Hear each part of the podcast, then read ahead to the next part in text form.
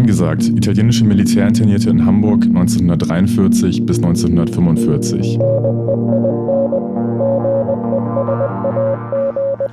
Hallo, wir sind Lisa und Jonas. Und wir sind nun zurück mit unserer vorletzten Episode. Diesmal haben wir uns nach Hammerbrook in die Süderstraße begeben, wo sich auch der Club Südpol befindet.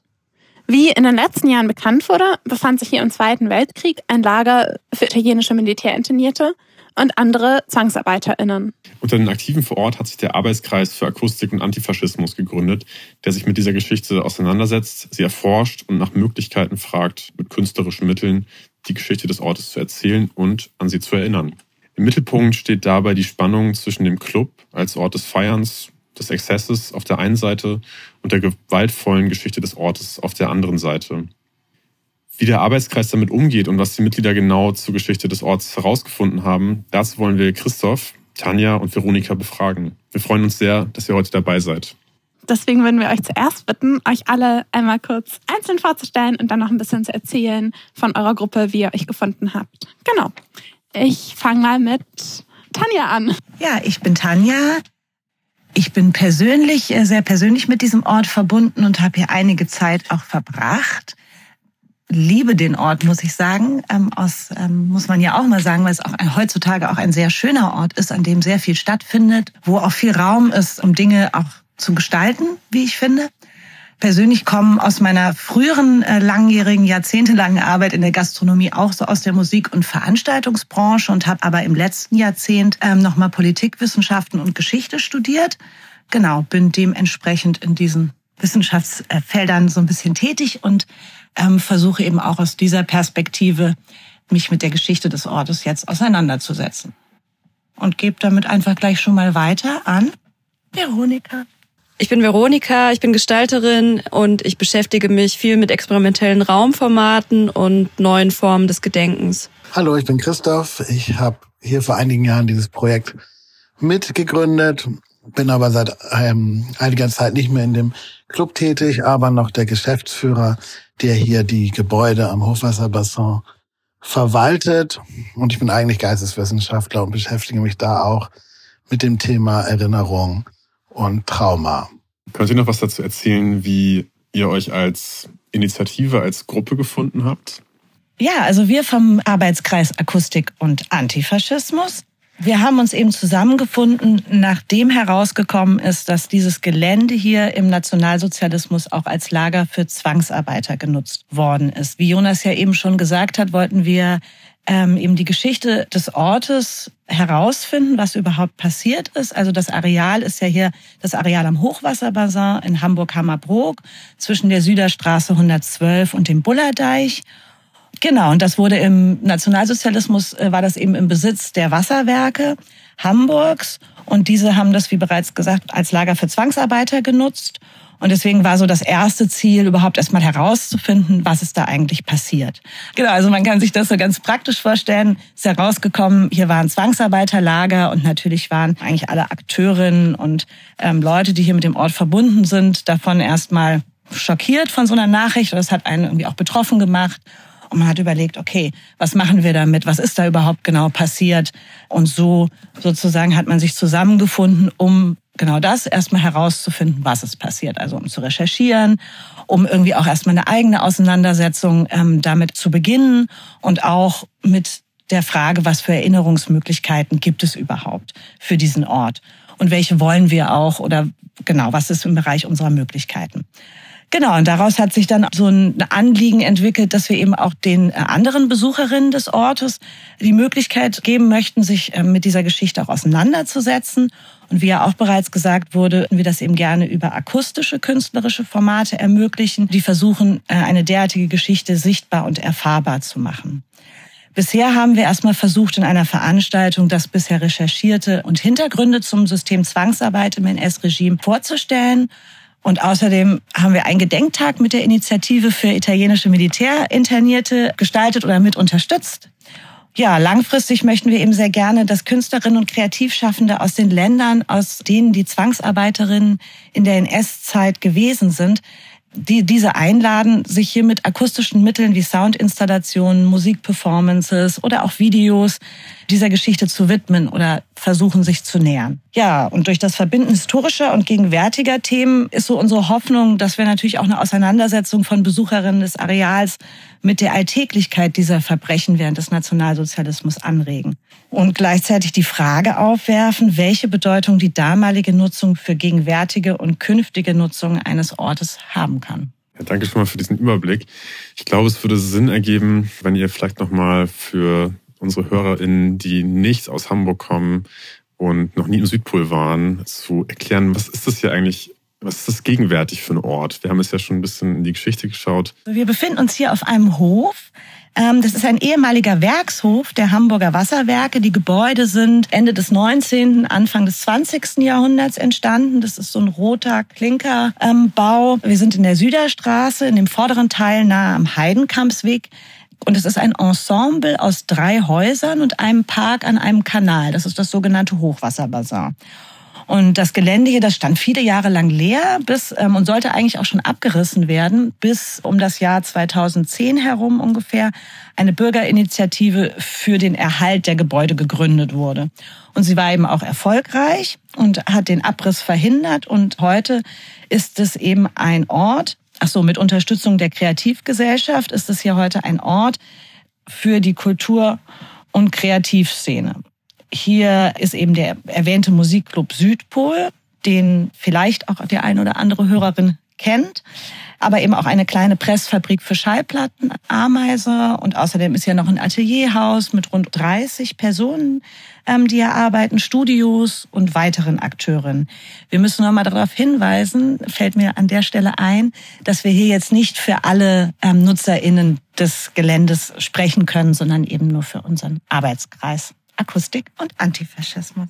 Ja, also zu der Umgebung. Das Ganze ist so ein sehr äh, zentral naher Stadtteil, Hammerbrook, der aber ja ein ganz komischer Stadtteil ist, weil er also äh, von großen Straßen durchzogen ist und eine ganz komische Mischung aus modernen Bürogebäuden, Leerstand, Autohändlern. Also es passt hier nicht so richtig zusammen. Das macht alles keinen Sinn und das ist einfach die historische Geschichte, dass der Stadtteil der eigentlich vollständig zerstört wurde. Und diese Häuser sind einige der wenigen, die noch stehen aus der Vorkriegszeit. Und auch nur deswegen ist es eigentlich möglich, hier so eine Nutzung wie ein Musikclub so relativ nah in der City zu haben, weil das so ein ganz seltsam entwickelter Stadtteil ist, der aber auch langsam gentrifiziert wird. Ja, danke euch beiden für die Einordnung, die eben genau vor allem unseren HörerInnen außerhalb von Hamburg bestimmt helfen wird. Jetzt haben wir auch schon ein bisschen über die jüngste Vergangenheit dieses Orts erfahren, die Bürgerinitiative der 2010er Jahre, die heutige Nutzung. Und bevor wir jetzt richtig in die Geschichte einsteigen, du Tanja, du hast ja auch schon berichtet, dass es quasi ja schockhaften Charakter hatte am Anfang, als ihr von der Geschichte dieses Ortes erfahren habt. Und da würde ich jetzt gerne nochmal auch zurückfragen. Vielleicht könnt ihr noch ein bisschen genauer beschreiben, wie ihr diese Entdeckung gemacht habt. Ja, also diese Entdeckung war eher beiläufig und zufällig. Also vor Ort erinnert an die Geschichte nichts. Diese Gebäude waren, wie gesagt, schon marode und die mussten erstmal instand gesetzt werden. Und das wurde hier mit viel sozusagen ehrenamtlichen Engagement getan und man hat da ein sehr intimes Verhältnis zu den Gebäuden entwickelt, weil man sich also fragen musste, warum verläuft hier ein Rohr oder kann diese Wand entfernt werden? Und die Bauakten waren auch nicht immer ganz vollständig und so haben, also hat man ein sehr detailliertes Verständnis dieser Gebäude entwickelt und über mehrere Jahre und hat die also Stück für Stück sag ich mal, entkernt und instand gesetzt, bis man wirklich die Dicke jedes Stahlträgers irgendwie kennt. Und vor diesem Hintergrund war das dann eine ganz schöne Überraschung, als wir so per Zufall Hinweise darauf erhalten haben. Der erste war tatsächlich einfach durch das in einer Fußnote in einem Buch, den man googeln konnte. Da war ein Verweis über ein italienisches Zwangsarbeiterlager in der Süderstraße das haben wir dann nicht weiter verfolgt, aber eines Tages wurde ich aufmerksam über ein Mahnmal in Kalte Hofe. Kalte Hofe, das ist ein Gebiet der Wasserwerke, wo früher also das Elbwasser gereinigt wurde und das Trinkwasser für die Stadt zubereitet worden ist. ist heute ein ganz romantischer Ort, ein riesige Klärbecken. Das ist ein sehr schöner Ort und das ist heute ein Museum, Museumsort der Hamburger Wasserwerke.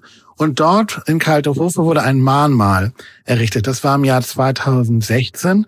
Und dort wurde den ehemaligen Zwangsarbeitern der Hamburger Wasserwerke gedacht. Und auf die, da steht so eine Stele eingebaut in so einem Wasserrohr. Und da ist die Rede von einem Lager in der Süderstraße. Und ich sah dieses Foto und dachte, ach, das Lager in der Süderstraße und fragte mich, wo das wohl gewesen ist, bis es mir dann wirklich, wie man so sprichwörtlich sagt, von Schuppen vor den Augen fällt, dass ich wahrscheinlich gerade in diesem Lager in der Süderstraße sitze und wir das wahrscheinlich gerade instand gesetzt haben und so war es dann auch. Also über diese etwas, ja, über diesen Weg haben wir das herausgefunden und seitdem ist das Thema eines, was wir, was uns nicht ganz loslässt. Ja, das ist auf jeden Fall eine spannende Geschichte, äh, wie ihr auch so zufällig darauf gestoßen seid. Und ich glaube, das ist irgendwie auch sehr symptomatisch für die Omnipräsenz eben von Zwangsarbeit. Ähm, da sprecht ihr bestimmt auch noch drüber, oder du hast es auch von Tanja schon in deinem ersten Beitrag so ein bisschen angedeutet, aber dass einem das eigentlich in fast jedem Ort in Deutschland oder in Großstädten passieren kann. Aber um jetzt wieder eben ein bisschen konkreter tatsächlich zur Geschichte zu kommen. Du hast schon erzählt, dass es ein Lager gab im Hochwasserbassin, aber vielleicht könnt ihr noch ein bisschen konkretisieren und ein bisschen genauer erzählen, was ihr über die Geschichte wisst. Und da würde ich zuerst mal Tanja nochmal genauer fragen, was es denn mit den Hamburger Wasserwerken und der Zwangsarbeit im Nationalsozialismus auf sich hat. Ja, wie bereits gesagt, gehörte das Gelände hier eben in der Zeit des Nationalsozialismus den Hamburger Wasserwerken und diese Geschichte während der NS-Zeit hat eben vor allem David Templin, das ist ein Hamburger Historiker, erforscht und im Jahr 2016 dazu auch ein Buch veröffentlicht mit dem Namen Wasser für die Volksgemeinschaft, Wasserwerke und Stadtentwässerung in Hamburg im Dritten Reich. Das ist erschienen bei ähm, Dölling und Galitz. Genau, und dieses Buch ist äh, eigentlich eine Auftragsarbeit gewesen, der ähm, eben auch des Unternehmens der Hamburger Wasserwerke. Das heißt, Thema und Untersuchungsgegenstand waren vorgegeben und ähm, reiten sich auch ein bisschen ein in eine gewisse Konjunktur von Auftragsforschung zur nationalsozialistischen Belastung von Unternehmen. Genau, also die Zeit des Krieges ab 1939 war für die HWW laut Templin vor allem halt geprägt von dem Einzug großer Teile der Belegschaft in die Wehrmacht, von der großflächigen Zerstörung natürlich der ähm, wasserversorgenden Infrastruktur in Hamburg und vor allem durch den Einsatz von Zwangsarbeitern. Leider existieren kaum Quellen, die über dessen Ausmaß bei den HWW und über die dabei herrschenden Arbeits- und Lebensbedingungen Auskunft geben könnten. Aber Templin zufolge waren spätestens ab 1940 sogenannte ausländische Arbeiter bei den HWW beschäftigt. Bis 1943 allerdings im eher und vergleichsweise in geringerer Zahl. Aber im Zuge der alliierten Luftangriffe 1943 kam es zu einer massiven Ausweitung des Zwangsarbeitereinsatzes. Und es wurden scheinbar größere Kontingente an Zwangsarbeitern von der HWW im Rahmen der Schadensbeseitigung angefordert. Also ab 43 im Juli und August 43 ähm, gab es ja diese große Operation Gomorra, wo die Alliierten eine Serie von Luftangriffen auf Hamburg geflogen sind großflächig den ganzen Raum Hamburg zerstört haben. Von dem Feuersturm haben ja schon wahrscheinlich einige gehört.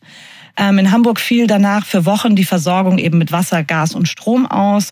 Und die Luftangriffe hinterließen massive Schäden an dem gesamten Wasser- und Rohrnetz in Hamburg. Aber trotz dieser wirklich massiven und umfassenden Zerstörung konnte in wenigen Wochen die Trinkwasserversorgung weitestgehend wiederhergestellt werden in Hamburg. Und ein Hauptanteil daran, äh, an dieser Bewältigung der Aufräum- und Ausbesserungsarbeiten, haben eben laut Templin die Zwangsarbeiter getragen. Also zwischen 43 und 45 wurden circa 300 Zivilarbeiter und Kriegsgefangene für Aufräumarbeiten direkt von der HWW eingesetzt. Aufgrund der Fluktuation eventuell sogar deutlich mehr. Zitat von Templin. Ja, sie mussten halt sehr, sehr schwere Arbeit verrichten, also Kanäle und Rohrsysteme aufräumen, ersetzen und wiederherstellen. Wenn man sich das jetzt vorstellt, das sind wirklich körperlich harte Erd- und Bauarbeiten, auch Tiefbauarbeiten. Die Zwangsarbeiter mussten in kalte Hufe zum Beispiel das Filtrierbecken reinigen und Brunnen bohren. Ja, also das waren wirklich sehr, sehr harte Arbeitsaufträge. Wir wissen, dass unter den Zwangsarbeitern Menschen aus Dänemark, Polen, der Sowjetunion, aus Frankreich und den Niederlanden waren. Die größte Gruppe waren dabei sowjetische Kriegsgefangene und aus der Ukraine zwangsdeportierte Zivilarbeiterinnen. Und eben die italienischen Militärinternierten. Ja, außerdem wurden auch KZ-Häftlinge von der HWW im Rahmen der Beseitigung der Kriegsschäden eingesetzt. Also gesichert ist die Existenz mindestens eines Arbeitskommandos für die HWW von bis zu 200 Mann ja, wie im NS-Regime üblich, bedeutete auch der Einsatz für die Hamburger Wasserwerke wirklich Schwerstarbeit, Unterernährung und eine hohe Todesrate für die Häftlinge. Gibt da ein schönes Zitat von Templin, das ich jetzt an dieser Stelle vorlese. Mit dem Einsatz von KZ-Gefangenen war die Hamburger Wasserwerke GmbH nicht nur in das nationalsozialistische Zwangsarbeitssystem verstrickt, sondern auch Teil der faktischen Vernichtung durch Arbeit in den Außenlagern von Neuengamme.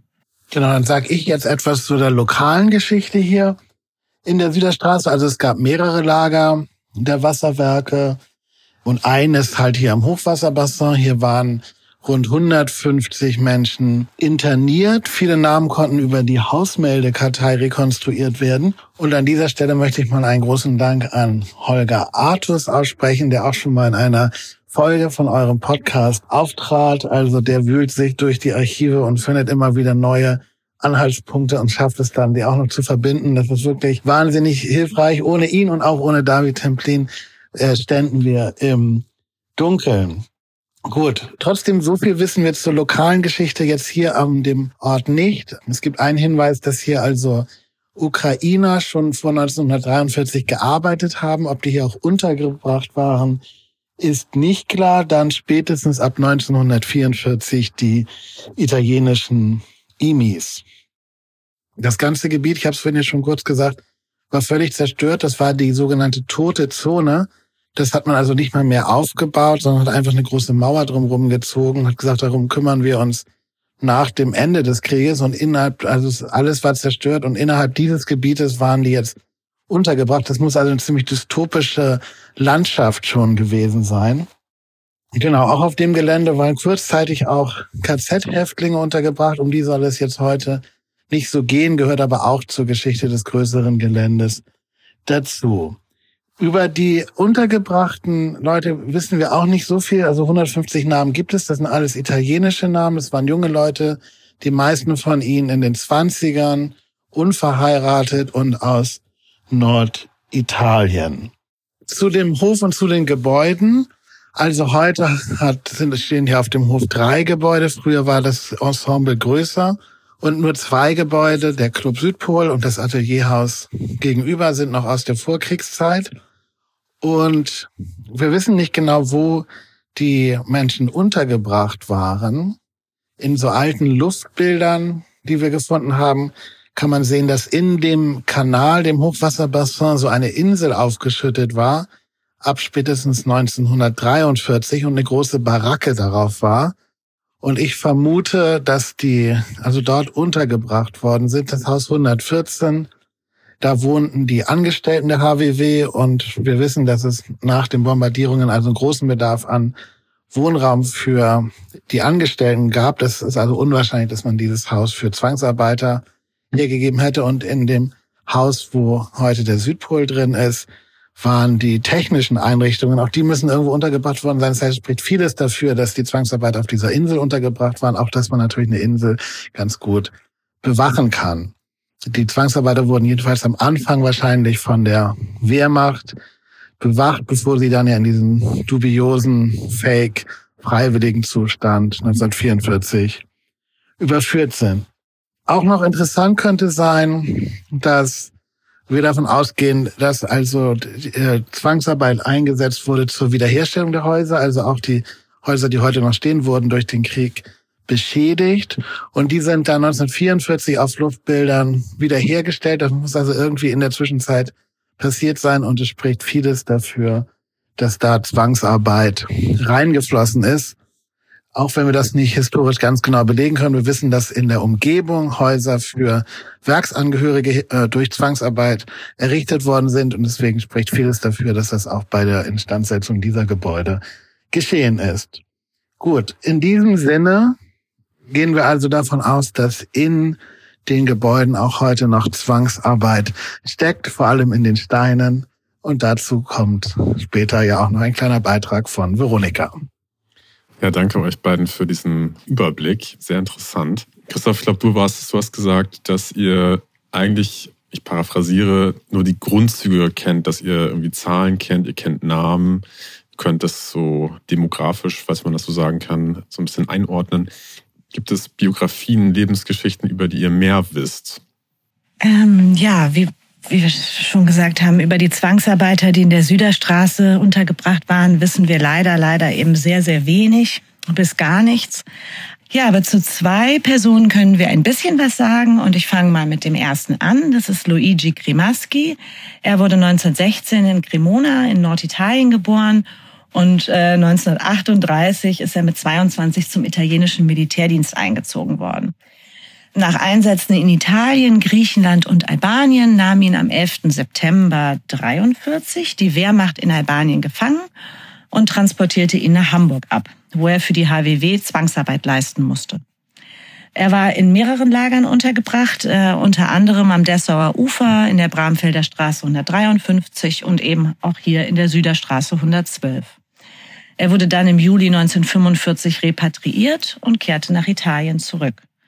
Wir wissen von Luigi Grimaschi, weil er einen Sohn hat. Das ist Manfred Hessel-Stahl, der hier in Hamburg bei seiner Mutter aufwuchs und sich dann auf die Suche ähm, nach der Geschichte von seinem Vater gemacht hat. Und Herr Hessel-Stahl, der war früher im Hotelgewerbe tätig und ist eben auch Träger des Bundesverdienstkreuzes für seine dortige Tätigkeit. Und er war wirklich ein maßgeblicher Treiber für die Aufarbeitung des Themas Zwangsarbeit bei den Wasserwerken. Als er da in den 2000er Jahren abgewiesen wurde bei den Wasserwerken, hat er eben auch wirklich politischen Druck aufgebaut, hat Stadträte einbezogen oder einen Stadtrat im Aufsichtsrat der Wasserwerke. Und das hat dann auch zu dieser Studie mit David Templin geführt. Auch zu dem Mahnmal in Kalte Hofe, von dem wir ja bereits gehört haben. Und bei dessen Enthüllung war er ja auch eingeladen. Also er ist ein ganz, eine ganz zentrale Figur, um hier überhaupt etwas über die Geschichte und auch über die Biografien der Zwangsarbeiter zu wissen. Ja, und über Marino Ruger wissen wir, dass er zwar nicht in der Süderstraße als EMI untergebracht war, sondern in Rothenburgs Ort. Und sein Sohn war tatsächlich im September 2022 mit seiner Frau hier auf dem Gelände bei uns in der Süderstraße und hat eine kleine Rede gehalten. Und das hat uns natürlich sehr bewegt. Genau, und der Sohn von Marino Ruger hat vor einigen Jahren das Tagebuch seines Vaters gefunden. Dieser war eben von 43 bis 45 als italienischer Militärinternierter bei den Hamburger Wasserwerken hier in Hamburg gefangen. Und er hat eben die Zeit in Hamburg als Zwangsarbeiter in einem Tagebuch festgehalten, wo du ja auch, Lisa, zusammen mit Susanne Wald daran arbeitest, es zu übersetzen und auch zu editieren. Ja, genau, sowohl die biografischen Daten, die ich jetzt gleich auch nochmal erzähle oder vorstelle, als auch die Übersetzung des Tagebuchs, die ich, ich einen kleinen Ausschnitt daraus vorlese, die wurden uns im Rahmen der Aufnahme dieses Podcasts von Susanne zur Verfügung gestellt. Und es ist ja auch eine, eine Ausgabe von der deutschen Übersetzung des Tagebuchs geplant und soll von den Wasserwerken finanziert werden. Vielleicht einige biografische Randnotizen zu Marino Ruga. Er ist am 22. Februar 1920 in der Region Piemont geboren und er ist der Sohn von Luigi Ruga, der als Eisenbahner, als Schrankenwärter arbeitete zu seiner Militärzeit, die beginnt mit der Wehrpflicht 1940 und auch er war an mehreren Orten stationiert und wurde auch in Albanien von deutschen Truppen gefangen genommen und ähm, nach St. Borstel überführt. Und im Zuge der Befreiung Hamburgs wurde Marino Ruger 1945 nach 20 Monaten Gefangenschaft befreit. Er kam schließlich dann im August 45 zurück nach Italien zu seiner Familie. Ich würde jetzt eine kleine Passage aus dem Tagebucheintrag vorlesen, die finde ich sehr gut die Anstrengung und aber auch die Monotonie und den Hunger und die fehlende medizinische Versorgung und auch das Heimweh ausdrückt. Und ich finde, man erkennt auch, dass er immer wieder so versucht, das Positive zu sehen und auch immer wieder auf gute Dinge zu sprechen kommt, was ich dann doch sehr bemerkenswert in dieser Lage finde. Dienstag, 14. Dezember 1943. Die Kälte hat heute nachgelassen und die Sonne hat einen Großteil des Tages die Luft erwärmt. Brot und Zigaretten zum Handeln gefunden, so dass ich heute gerade so problemlos über die Runden komme. Für morgen, wenn alles gut läuft, habe ich schon vorgesorgt. Den ganzen Tag über keine Fliegeralarme. Genau kenne ich die Schäden, die es gestern in Hamburg gegeben hat, nicht, Sie sprechen von eingestürzten Wohnhäusern und von den Toten, unter denen auch Gefangene und internierte Italiener wie ich sind. Mittwoch, 15. Dezember 1943. Ich muss zugeben, dass ich heute viel gearbeitet habe. Wir arbeiten daran, circa 50 Meter Gusseisenblöcke wegzuräumen, die zu durch die Bombardierung zerstörten Motorengruppe gehörten. Dann, um 13 Uhr, als es darum ging zu essen, fand man heißes Wasser mit sechs Kohlköpfen für 200 Personen vor. Zum Glück sorgt Gott vor und unter kleinen Entbehrungen fand sich bei der Rückkehr heute Abend die Brotration für vier und nicht für fünf vor. Darüber hinaus kostete mich der Brotleib, den ich einen Freund von mir mit der Gelegenheit des Schwarzmarktes kaufen ließ, zwölf Mark von denjenigen, die uns dann das deutsche Kommando gibt. Aber wenigstens ist ein Kilo des, in Anführungszeichen, unentbehrlichen bis morgen da, um mich, in Klammer, sozusagen, satt zu machen. In Erwartung, dass Gott wieder einmal vorsorgt, erträgliches, nebeliges und kaltes Wetter kein Alarm. Ähm, ja, vielen Dank für das Präsentieren der beiden Biografien und auch für die Lesung aus dem Tagebuch. Ich finde, auch die beiden Biografien zeigen jetzt über das individuelle Schicksal der beiden Männer hinaus eben, was ihr auch schon gesagt habt, die wichtige Rolle der Angehörigen, ohne die eine Gedenk- und Erinnerungsarbeit von Forschenden, aber auch von Initiativen wie unseren beiden quasi nicht möglich wäre. Und ich finde das auch mal wieder ganz wichtig, auf diese zentrale Rolle hinzuweisen und freue mich jetzt auch darauf, wenn das Tagebuch auf Deutsch hoffentlich noch dieses Jahr vorliegen wird. Ich finde eine Sache noch, die mir und ich glaube ja auch euch aufgefallen ist und die mir jedenfalls nicht vorher klar war, bevor ich mit Herrn Hessisch da gesprochen habe, ist die Tabuisierung der, der Zwangsarbeiter auch in den italienischen Familien gewesen. Also beide Personen, deren Biografien wir gerade ein bisschen erläutert haben, haben darüber nicht mit ihren Kindern gesprochen. Herr Ruger fand das Tagebuch vor nach dem Tod seines Vaters und bei Herrn Hesselstahl war es ähnlich und dass man in Deutschland die Geschichte sozusagen verdrängt und tabuisiert hat, das ist uns sehr geläufig, aber dass es auch in Italien so war, finde ich sehr interessant und auch die generationalen Folgen sozusagen, die das hatte, weil wir ja die Kinder der beiden kennengelernt haben und deren Biografie natürlich auch dadurch irgendwie stark geprägt sind. Ich finde das nochmal einen ganz guten Punkt.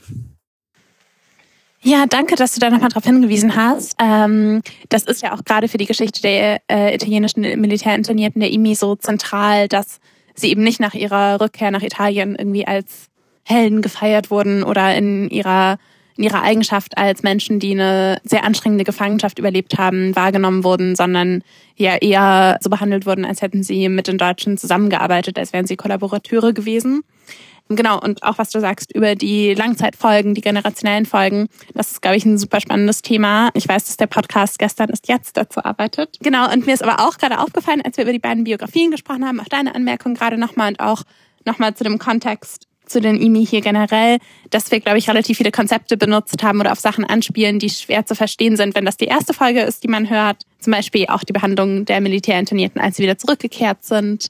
Und ich kann auf jeden Fall empfehlen, unsere erste Folge, wo wir eine generelle Begriffserklärung zu viele machen und die Geschichte der Militärinternierten einmal erzählen, sonst anzuhören, falls ihr gerade bei irgendwas nicht mitgekommen seid. Aber jetzt nochmal vielleicht einen Schritt weg von den Menschen, die hier arbeiten mussten, wirklich nochmal konkreter zum Ort. Tanja, ich glaube, du hast ganz am Anfang, als du den Ort ein bisschen vorgestellt hast, schon gesagt, die Gebäude hier bestehen, wie eben viele in Hamburg, aus Ziegelstein oder Klinker. Und da wollten wir jetzt nochmal dich, Veronika, zur Bedeutung des Klinkers in Hamburg fragen und eben besonders zu den Verbindungen zur nationalsozialistischen Vergangenheit. Ja, genau. Also es wurde ja schon gesagt, dass wir hier auf dem Gelände Gebäude aus Klinker haben, beziehungsweise aus Backstein. Und der Klinker, das ist ja so ein ganz formgebendes Attribut von Hamburg. Ne? Der taucht ja überall auf und ist durchweg kon positiv konnotiert und wird romantisiert und ist so wird so als typisch hanseatisch abgespeichert und nach natürlich touristisch auch extrem ausgeschlachtet. Genau, vielleicht muss ich noch dazu sagen, dass die Gebäude, die wir ja hier haben, die sind ja eigentlich aus einer früheren Zeit, also aus den frühen 30er Jahren. Und wir haben ja aber gleichzeitig in Neuen Gamme eine Klinkerproduktion, die natürlich erst später gestartet hat, aber ich finde trotzdem, dass man äh, in dem Zusammenhang auf die Klinker eingehen sollte, im Hinblick auch auf Zwangsarbeit und auf die Sichtbarmachung der städtebaulichen Veränderungen. Ist das natürlich ein sehr interessantes Material. ja, in Zwangsarbeit wurde hier ganz viel aufgeräumt und wieder aufgebaut, in, überall in Hamburg im Prinzip. Und man kann eben keine richtige Gewissheit haben, wo jetzt genau die Ziegelsteine aus Neuen Gamme tatsächlich sind. Und ich habe mich im Rahmen meiner Masterarbeit ein bisschen mit dem Thema beschäftigt und ich konnte erstmal gar nicht verstehen, warum es kaum was darüber zu finden gibt, was das für Ziegel, also wo die Ziegelsteine aus Neuen Gamme eigentlich, eigentlich sind hier in Hamburg. Genau, vielleicht zur Kontextualisierung.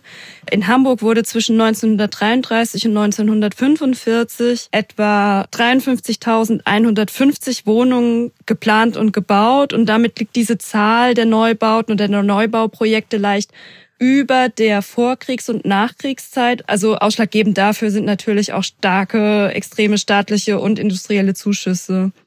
Und genau, ich habe es ja schon kurz angemerkt, dass es total schwierig ist festzustellen, welche Gebäude jetzt in dieser Zeit tatsächlich aus dem Klinker aus Neuen Gamme gebaut wurden, weil die Klinker erstmal in so eine zentrale Klinkersammelstelle gekommen sind in, in der Nähe von Hamburg. Und da gibt's auch keine, keine Nachweise, keine Bürokratie drüber, wo jetzt genau diese Ziegelsteine hin sind. Tatsächlich ist es sehr schwierig festzustellen, welche Gebäude überhaupt in dieser Zeit gebaut wurden, geschweige denn festzustellen, mit welchem Klinker, weil viele Bauprojekte, die jetzt bereits in den 20er Jahren geplant wurden, wurden erst in den 30er und 40er Jahren umgesetzt, sehen aber eben aus wie Gebäude aus den 20er Jahren. Und ebenso gibt es halt etliche Planungsprojekte, die zwischen 33 und 45 zwar angefangen, also geplant und angefangen wurden, aber eben erst in der Nachkriegszeit umgesetzt wurden. Fakt ist aber, dass es eben Millionen Ziegelsteine gibt, die in dem Lager produziert wurden, in dem Konzentrationslager produziert wurden und in Hamburg irgendwo verbaut wurden mit, Wir mit Mitwirkung von Zwangsarbeit. Ja, und mein erster Impuls war natürlich irgendwie jetzt erstmal zu, kennzeichnen, also zu kennzeichnen, wo diese Gebäude sind und es gibt tatsächlich genau eine Publikation beziehungsweise ein Forschungsprojekt, was sich ein bisschen intensiver mit der Thematik auseinandergesetzt hat. Und das ist ein Forschungsprojekt aus den 80er Jahren. Ähm, und die haben 30 Wohnungsbauprojekte untersucht, da eben nachweislich festgestellt, dass die in dieser Zeit gebaut wurden. Und aber bei keinem einzigen dieser Projekte konnten sie tatsächlich mit absoluter Sicherheit feststellen, mit welchem Klinker sie gebaut wurden. Und eigentlich finde ich, ist das jetzt für die Gedenkarbeit ein ganz interessanter Moment, weil es so eine Art von ja, Unsicherheit und Ungewissheit auch offenbart. Also die Zeit, in der man Leute fragen könnte, die das erzählen konnten, wo der Klinker verbaut ist, die ist im Prinzip vorbei. Es gibt keine Dokumente dazu oder kaum Dokumente dazu. Und ja, und diese, diese Unsicherheit eben zu verwenden und ja, um zu fragen, wo sind diese Steine und wie lernt man auch mit diesen Leerstellen umzugehen und sie also in Anführungszeichen produktiv zu gestalten, also produktiv nicht im Sinne von einer, also produktiv eher im Sinne einer Aktivierungsstrategie für die Gedenkarbeit, um Gedenkarbeit auch nicht als so einen abgeschlossenen Prozess zu sehen. Und ich glaube, dass es unbedingt notwendig ist für Hamburg, diese ja, Nostalgisierung des Klinkers auch zu stören und auch zurechtzurücken. Wenn man jetzt das Material materialikonografisch betrachtet, ist die Bedeutung der Baumaterialien in einen sozialpolitischen Kontext erstmal zu setzen. Man muss die eigentlich unterscheiden. Also es gibt einerseits natürlich den Backstein und dann gibt es den Klinker. Der Backstein, der ist niedriger gebrannt, der ist heller und wurde im Nationalsozialismus mit der Blut- und Bodenideologie geframed. Und der Klinker wiederum, der steht eher für den sozialen Wohnungsbau der Weimarer Republik und wird damit eben auch stark assoziiert in dieser Zeit und ist eigentlich ein verpöntes Baumaterial. Deswegen ist es für mich umso absurder, dass in Neuen Gamme Klinker hergestellt wird und illustriert auch für mich so ganz gut den größten Wahn von dieser Baumaterialbeschaffung, um natürlich auch die Elbuferumgestaltung abzudecken. Gleichzeitig muss man sagen, dass der Klinker an sich aus Neuen Gamme wenn man es einfach nur rein aus Material reduziert, kein hochwertiger Stein war und auch nie für die prestigeträchtigen Projekte in der Hamburger Innenstadt verwendet wurden, die ja teilweise auch heute noch stehen. Ja, danke, Veronika. So als Einordnung für unsere auswärtigen ZuhörerInnen ähm, vielleicht noch ein paar Sätze zum Konzentrationslager Neuen Gamme. um das es hier auch gerade ging. Ähm, das ist gegründet worden 1938 als ein Außenlager des KZ Sachsenhausen. Die SS hat äh, im Südosten von Hamburg ein, eine alte Ziegelei aufgekauft und die eigentlich zum Ausgangspunkt gemacht für die Entwicklung eines Konzentrationslagers im Südosten von Hamburg. Der Dreh- und Angelpunkt dieses Konzentrationslagers war die Produktion von Klinkersteinen für ja, eine großflächig angelegte und geplante Umgestaltung Hamburgs zu einer sogenannten Führerstadt. Es ging darum, Hamburg am nördlichen Elbufer etwa zwischen dem alten Elbtunnel und Altona grundsätzlich zu verändern. Das Gesicht der Stadt Hamburg sollte im Rahmen dieser Führerstadtplanung von der Alster ähm, hin zur Elbe verlegt werden. Der Neuengammer Klinker war vorgesehen, um ausreichend Baumaterial für die umfangreichen städtebaulichen Maßnahmen äh, zu haben. Genau, Veronika, ich fand es super spannend, was du gerade über Ziegelstein und spezifisch über Klinker berichtet hast. Und ich finde, das regt eben auch an, sich kritisch mit der Stadt zu beschäftigen, auch mit dem Stadtviertel, das einen oder eine selbst umgibt.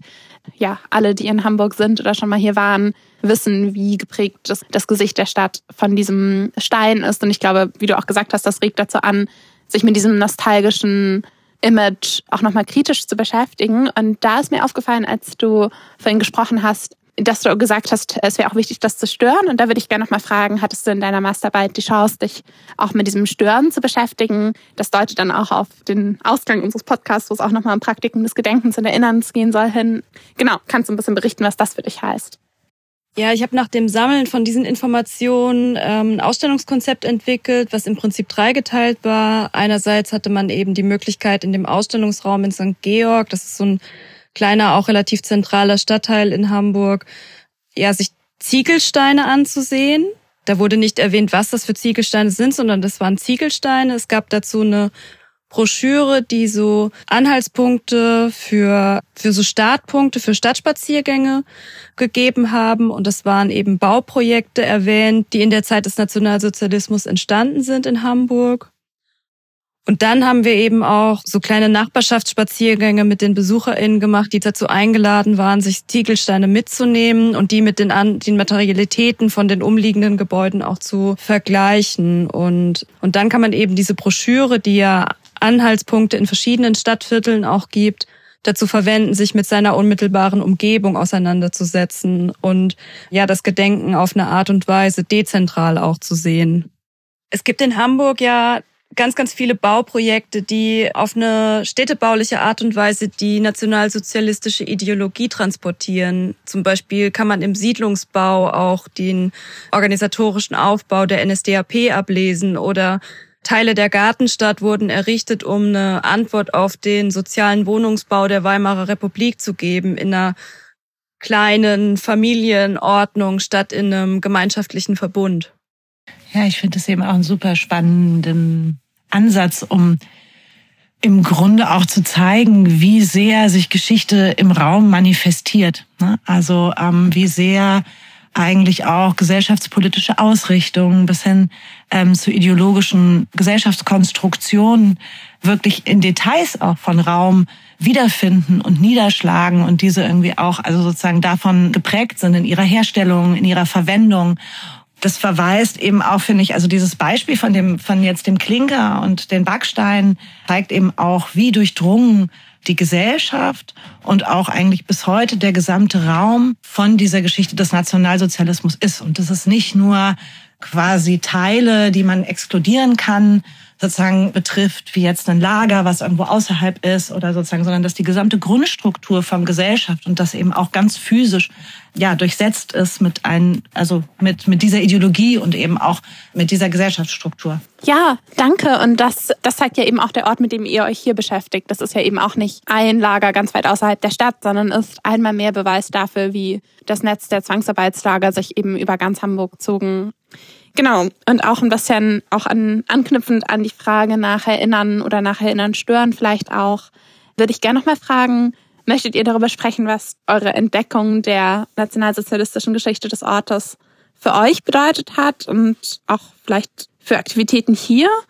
Und natürlich würde uns auch, bevor die Episode endet, sehr interessieren, was ihr denkt, was euer zukünftiger Umgang damit sein wird. Als Arbeitskreis vielleicht einmal aber auch, wenn ihr mögt, persönlich. Ja, ich beginne vielleicht mal so mit der persönlichen Ebene.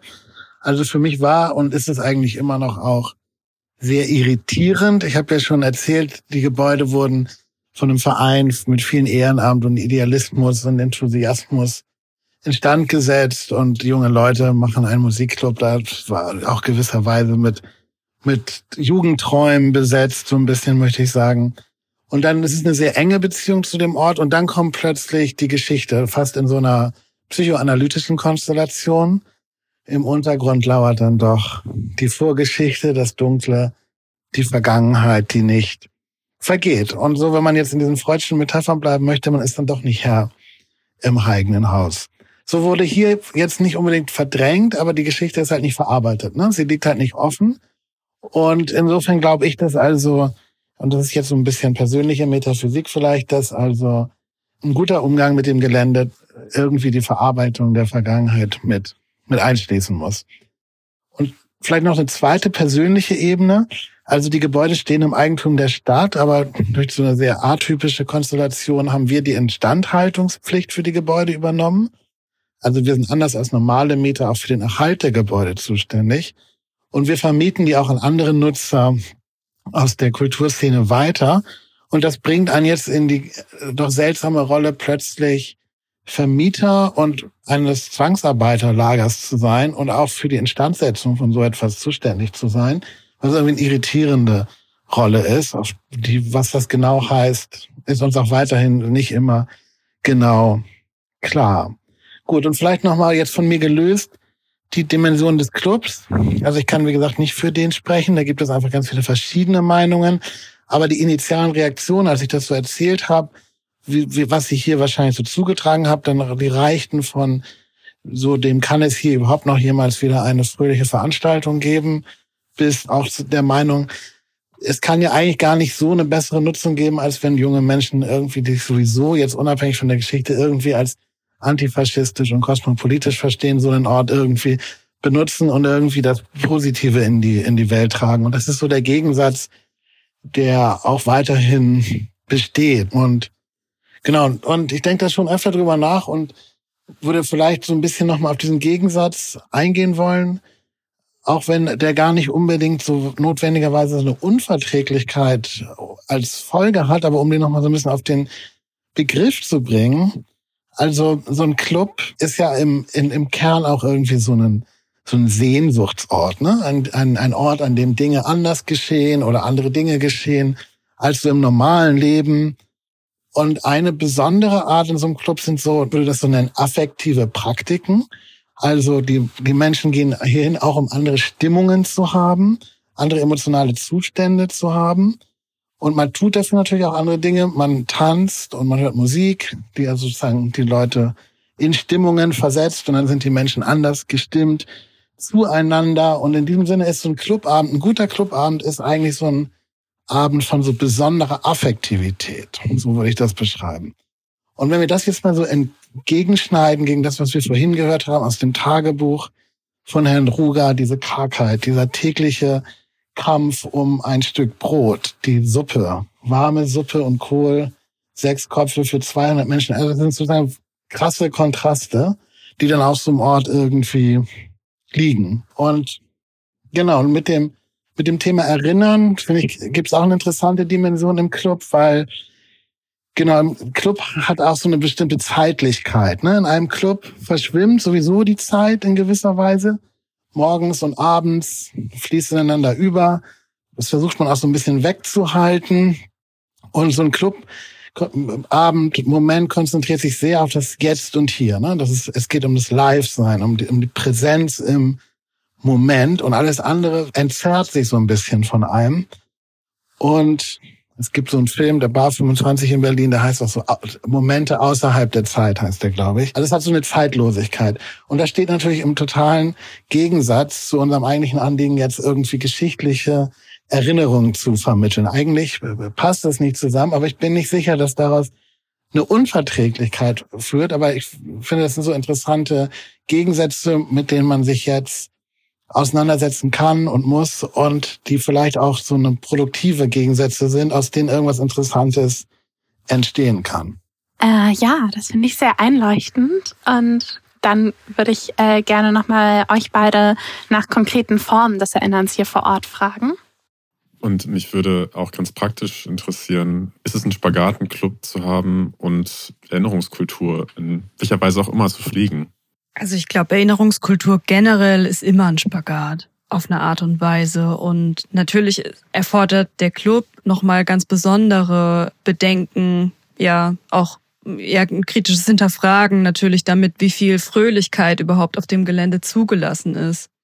Und ich glaube, so ein ganz, ganz wichtiger Punkt für uns ist, dass man, auch weil wir ja einfach viel zu wenig über diesen Ort auch wissen und über die Vorkommnisse hier, dass wir das Gedenken eben nicht als abgeschlossenen Prozess sehen, weil ich glaube, es gibt auch immer wieder die Tendenz, Gedenken im öffentlichen Raum als eine Art abgeschlossenen Prozess zu sehen, also so eine Art von ja, Plakette und fertig.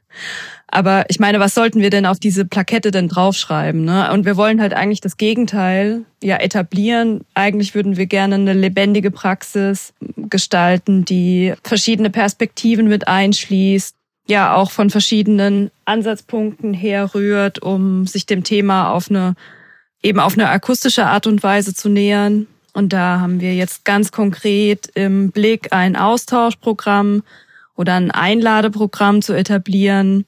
Das sind auch ganz, ganz viele Details noch nicht geklärt. Wir haben beispielsweise auch noch keine Förderung, die feststeht.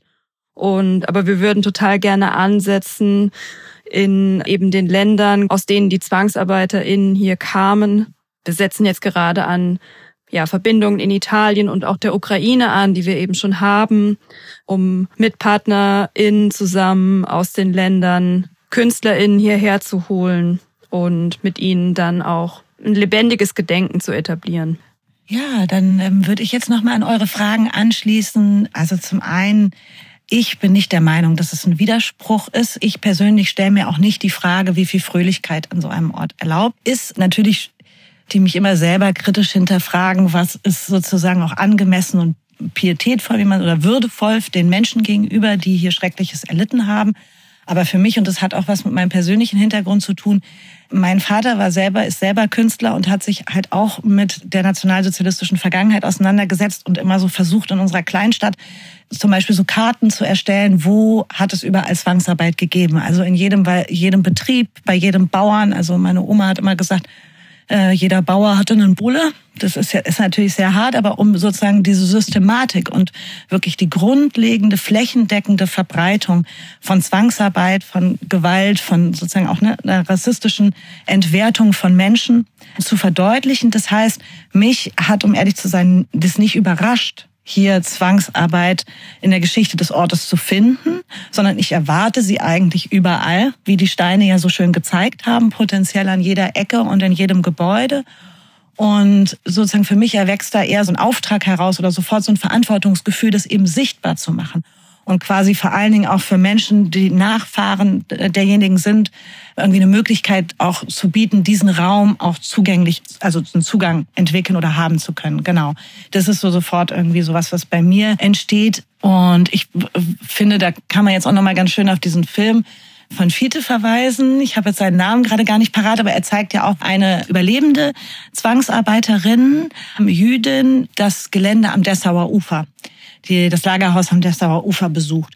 Und die verdeutlicht das, das gibt's ja mehrfach von auch Zeitzeugen und Angehörigen, die nochmal so sagen, also die durchaus dafür plädieren, wenn es Orte der Erinnerung gibt, sozusagen, und auch ein Aufzeigen des Schreckens dieser Geschichte, dann ist eigentlich auch, ein, dass, dass das Leben gewinnt im Nachhinein. Das ist ja eigentlich auch eine, eine schöne Perspektive. Oder viele empfinden das so ein bisschen als Sieg. So habe ich das auch persönlich erlebt. Die sagen, okay, er hat das Leben gewonnen. Auch wenn natürlich die Millionen und Tausenden Toten und ähm, Versehrten quasi dieser, dieser Gräuel irgendwo denen gedacht werden muss. Aber dieses System hat nicht gewonnen. Und das ist so ein bisschen für mich quasi auch so ein Ansatz zu sagen, okay, das kann beides existieren, auch parallel, ne, dieses Erinnern.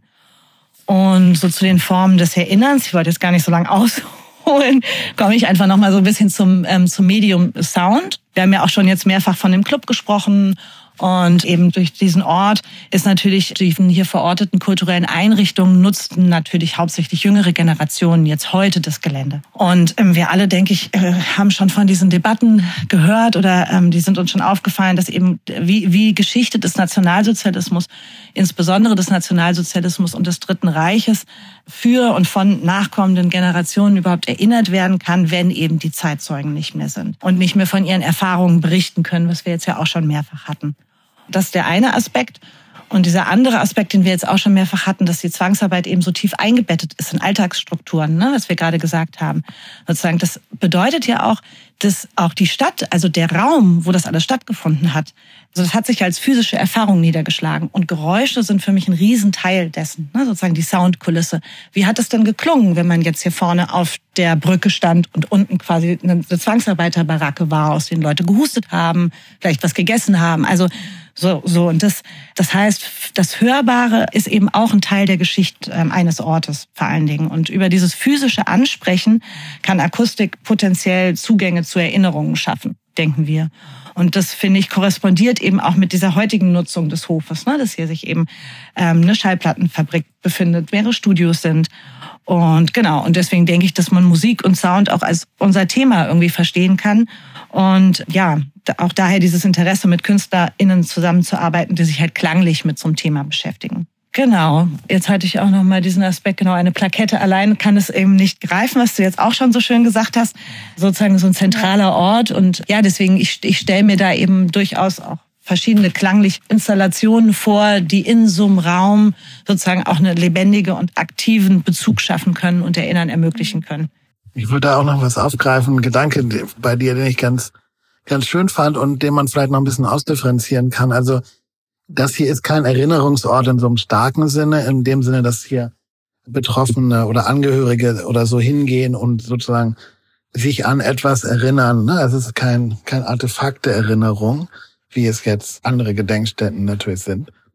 Und es ist auch kein Ort, das muss man vielleicht auch nochmal einordnen, es ist natürlich ein Ort der Gewaltherrschaft und des Faschismus, aber es ist natürlich jetzt kein Ort, in dem zum Beispiel Exekutionen stattgefunden haben und so. Ne? Das soll das Leid der hier Untergebrachten jetzt nicht minimieren, aber eine gewisse Nuancierung ist da, glaube ich, schon notwendig. Und daraus ergibt sich dann, glaube ich, auch so ein bisschen der Hintergrund, wie man mit solchen Orten umgeht. Bei einigen dürfte sich das verbieten, aber nicht in jedem Ort. Und die Idee, an einem Ort dürfte man jetzt etwas, was sozusagen vielleicht so ein bisschen hedonistisch wohl dem Leben zugewandt ist, dürfte man nicht tun, sondern das müsste man an einem anderen Ort tun, impliziert dann auch im Rückkehrschluss so eine Reinheit des anderen Ortes. Ne? Und, und den gibt es ja nun auch nicht. Also Geschichte ist halt nicht in diesem Ort nur verkörpert und an der anderen nicht, sondern Geschichte liegt überall, gleichmäßig sozusagen auf der Welt. Und deswegen würde ich sagen, kommt es darauf an, dass wir uns mit der Geschichte auseinandersetzen, diesen Ort entwickeln aber nicht, dass die Geschichte uns da starke Verbote vorgibt. Aber das ist natürlich hier alles auch auf dem Hof, wird es sehr unterschiedlich gesehen. Das ist wirklich nur meine Meinung. Lisa und ich sind, glaube ich, sehr gespannt, wie es hier am Ort weitergeht. Wir wünschen euch bei euren Projekten, euren Zielsetzungen, die ihr ausgeführt habt, viel Erfolg. Danke an euch drei. Danke an Christoph, danke an Tanja und danke an Veronika. Und bis zur nächsten Folge.